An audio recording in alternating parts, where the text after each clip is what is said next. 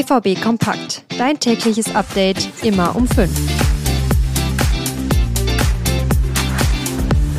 Sebastian Haller ist im Formtief. Seit seinem verschossenen Elfmeter im Titeldrama in der letzten Saison am letzten Spieltag gegen Mainz, seitdem läuft es gar nicht mehr bei ihm. Jetzt hat sich Haller in einem Interview zur aktuellen Situation und auch der verpassten Meisterschaft geäußert. Außerdem sprechen wir über Dortmunds neue Flexibilität im Angriff, denn wichtige Spieler sind wieder fit. Und dann haben wir noch die U23 heute als Thema. Thema, denn die hatten gestern Spieltag. Also, direkt los. Ich bin Luca Benincasa. Schön, dass ihr dabei seid.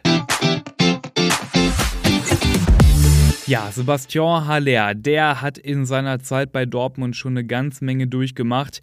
Krebsdiagnose, ein langer Ausfall, ein Comeback mit ganz vielen Toren und dann kam der 34. Spieltag und eben jener verschossene Elfmeter gegen Mainz. In einem Interview mit der Sportbild hat Haller jetzt gesagt, dass die verpasste Meisterschaft für ihn schlimmer gewesen sei als seine Krebsdiagnose. Wenn du krank bist, dann kannst du nichts dran ändern. Du musst es akzeptieren und da durchgehen. Aber den Titel hatten wir selbst in der Hand, sagte Haller.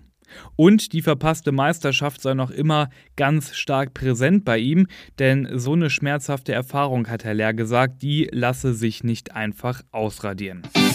Ja, wer weiß, vielleicht ist bei Herr Lehr die verpasste Meisterschaft wirklich auch ein Grund für seine Formkrise aktuell, denn in der aktuellen Bundesliga-Saison, da steht er eben noch bei null Toren. Klar ist auf jeden Fall, Haller, der kann ein richtig guter Stürmer sein, das hat er ja schon mehrfach bewiesen. Und er hat ja auch einen unglaublich hohen Stellenwert für die Mannschaft, das hat ja Edin Terzic schon ganz oft betont. Aber Haller, der ist eben nicht mehr hundertprozentig gesetzt, denn es gibt ja jetzt auch Niklas Füllkrug und die beiden, die liefern sich ja dann eigentlich ein offenes Rennen um den Platz in der Startelf und momentan würde ich sagen, hat Füllkrug sogar die Nase vorn. Aber manchmal, da braucht es ja nur ein Tor, ein krummes, abgefälschtes Ding, meinetwegen auch nach einer Einwechslung und der Knoten platzt und auf einmal läuft es wieder. Sebastian Haller wäre es persönlich, denke ich, sehr zu wünschen, dass bei ihm die Torflaute endlich endet.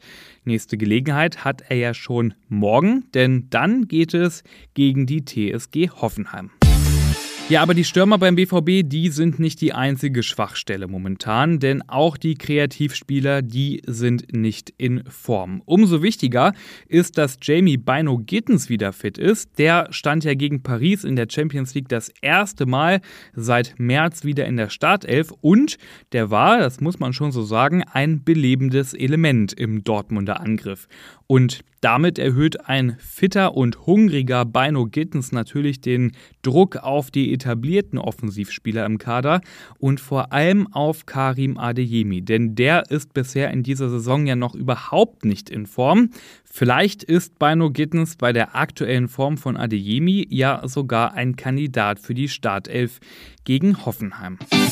Ja, und weil das gesamte Dortmunder Angriffsspiel in der kompletten Saison schon echt ideenlos und ziemlich ungefährlich daherkommt, dürfte das auch eine Möglichkeit für alle anderen sein, die bisher noch nicht zum Zug gekommen sind oder dann auch durch Verletzungen lange außer Gefecht gesetzt waren. Ich denke da zum Beispiel an Giovanni Reina oder auch an Julien Duranville.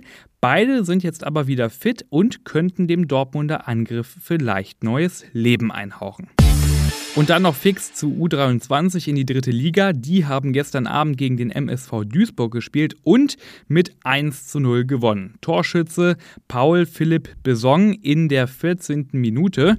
Für den BVB bedeutet dieser Sieg jetzt Tabellenplatz 4 und 4 Punkte Rückstand auf Spitzenreiter Dynamo Dresden. Aber Dortmund hat jetzt auch ein Spiel mehr als die Konkurrenz.